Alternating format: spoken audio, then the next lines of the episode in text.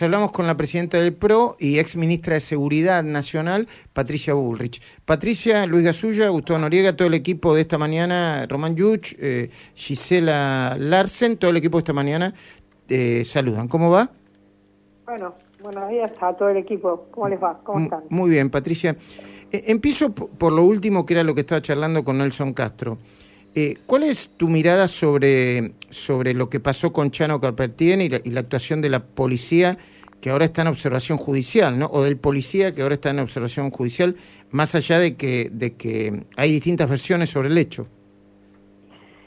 Bueno, mi mirada es que está claro que hace bastante tiempo se está discutiendo eh, algo que es absolutamente eh, irracional discutirlo porque más de 100 policías del mundo lo utilizan. Eh, en situaciones en las que en los que una un policía o un miembro de una fuerza de seguridad se encuentra con una persona fuera de sí, en este caso, digamos, con drogas o drogada, eh, en, un ataque de, nervios que no puede ser, digamos, que, tiene una fuerza mucho más grande que cuando la persona está en una situación de normalidad y además con un cuchillo, eh, todos los manuales del mundo dicen que eh, a menos de 7 metros, esa, esa arma se convierte en un arma letal, en cuchillo. Eh, en consecuencia, esta es una discusión que venimos teniendo hace tiempo, nosotros la habíamos resuelto, porque habíamos decidido dotar a las fuerzas de seguridad de taser y habíamos comprado las primeras como para comenzar una, una utilización en lugares de alta densidad poblacional, de violencia de familiar o de género, como sucedió en este caso de Chano atacando a su, a su madre. En consecuencia, eh, las policías cuando no tienen el arma adecuada la situación adecuada, lo que tienen que hacer es utilizar el arma que tienen. El arma que tienen es un arma 9 milímetros, que es un arma letal. Eh, en este caso, fíjense eh, la diferencia que hubiera tenido utilizar una taser, que hubiera significado inmovilizar a Chano, eh, y otra cosa es tener que utilizar el arma que le provee la, fuerza policial, en este caso la policía de la provincia de Buenos Aires, que es un arma 9 milímetros que tiene eh, con, consecuencias letales. Patricia, eh, recién mencionaba... Recién mencionaba la Sticer, Luis Gasulla lo saluda. Eh, eh, Sergio Berni también se eh, habló sobre la Sticer y que está a favor. ¿Usted ¿qué, opina al respecto? ¿Es contradictorio el discurso del kirchnerismo sobre el uso de, armas de fuego? Bueno, em, nosotros fuimos los que comenzamos con este debate, lo comenzó Mauricio Macri hace muchos años, luego nuestro gobierno nosotros las aprobamos eh, y fíjese usted que hace tres semanas, en la ANMAC, algo que pasó bastante desaparecido, un funcionario aprobó el uso de las taser e inmediatamente lo echaron. Ah, sí, eh, ahora recuerdo, sí, sí, sí, sí, Quiere decir que en el gobierno eh, actual, como lo vemos en casi todos los casos, tenemos una posición ideológica y racional, como la, la, la tiene el Ministerio Nacional o como la tiene eh, quienes echaron a este a este funcionario por aprobarle la, la taser, no me acuerdo si fue a policía de la provincia o a policía de la ciudad, eh, pero no importa, aprobar las taser, que es lo mismo, porque luego la podían haber aprobado para todos los distritos, eh, porque la ANMAC lo que aprueba es, es un tipo de, de arma, no el uso por una fuerza, sino un tipo de arma. y Bernie, que siempre ha tenido en este, en este tema, eh, una posición más racional de eh, cuidar en este caso la vida de terceros y la vida del policía, porque si, si, la, si el policía en ese momento no utiliza su arma de fuego, eh, lo que termina es, como el caso Roldán, asesinado por un cuchillazo. Claro. En consecuencia, digamos, la posición de Bernie es una posición práctica, concreta, la posición ideológica lo que hace es dejar a los policías en una situación como la que ustedes describían al, principio. ¿Qué le va a pasar a este policía? ¿Cómo que vamos a discutir qué le va a pasar al policía? El policía fue llamado a una situación de emergencia, en una situación de violencia, una persona incontrolada, con un cuchillo, que se le tira encima, ¿qué va a hacer el policía? Va a decir, bueno, máteme. Eh, entonces, son discusiones que al final terminamos preguntándonos qué conducta tuvo el policía, en vez de preguntarnos por qué el policía acudió a una situación de violencia y por qué el policía no tenía un arma adecuada para esa situación de violencia. Claro, es lo racional.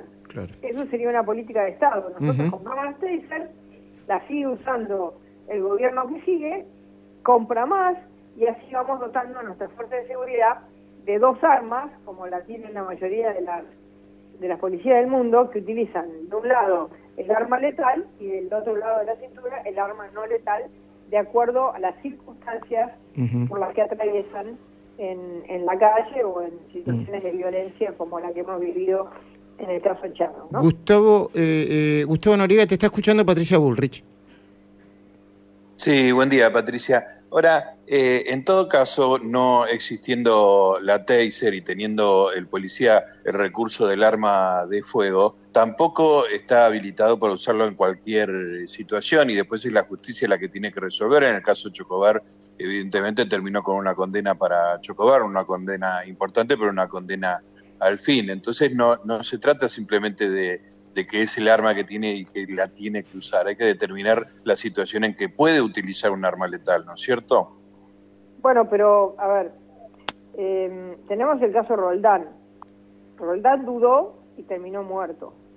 Es decir, Roldán dudó de usar el arma, trató de convencer a la persona que estaba fuera de sí y terminó muerto. Entonces, em, en todos los manuales del mundo está escrito que un, arma blanca, un cuchillo, o una cuchilla de la cocina, lo que sea, a menos de cuando se acerca la persona a 7 metros, el policía tiene que disparar con lo que tiene, porque ese esa arma a menos de 7 metros, un cuchillo, termina siendo un arma letal. Entiendo. Eh, Entonces, no tenía alternativa el, el policía, sino si el Estado no lo dota de un arma para defenderse, el policía tiene que defender su vida. Eh, Patricia, eh, eh, mm, tengo una última pregunta porque estamos llegando al final del programa y no quería dejar de, preguntártelo. ¿Cuál es tu mirada sobre la discusión que se está dando entre Facundo Manes, Santilli, el, el discurso del Frente de Todos en el medio de la campaña? ¿Cuál es tu, tu, posición sobre estos diferentes temas? ¿Qué, qué, ¿Cómo ves a, bueno, algunos eh, dándole espacio a dirigentes de la oposición para jugar medio atravesados? ¿Cuál es tu lectura política? Bueno, yo creo que todos los dirigentes de Juntos por el Cambio, estén en la lista que estén, tienen que tener una conducta ética en esta campaña. Nosotros el lunes en la Mesa Nacional de Juntos por el Cambio vamos a aprobar un código de comportamientos éticos eh, y estamos viendo de qué manera resolver cuando hay personas que no lo cumplen, porque el insulto, el golpe bajo, la acusación eh, no es eh, una, una forma de convivencia en una fuerza política que lo que está haciendo es dirimir candidaturas para luego ser parte del mismo frente político. ¿No te gustó lo de Facundo Manes, por ejemplo?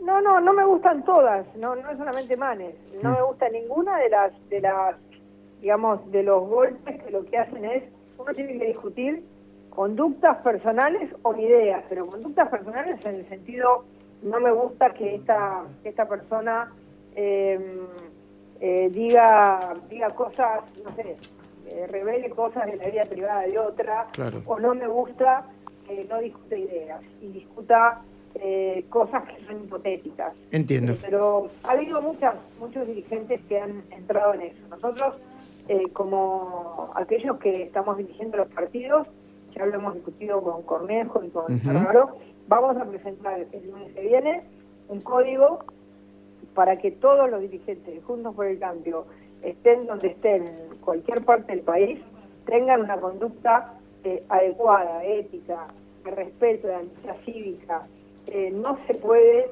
eh, entrar en una campaña y pelearse entre nosotros como si fuéramos eh, adversarios políticos cuando somos parte de la misma fuerza política. Gracias Patricia por el diálogo. Muchas gracias.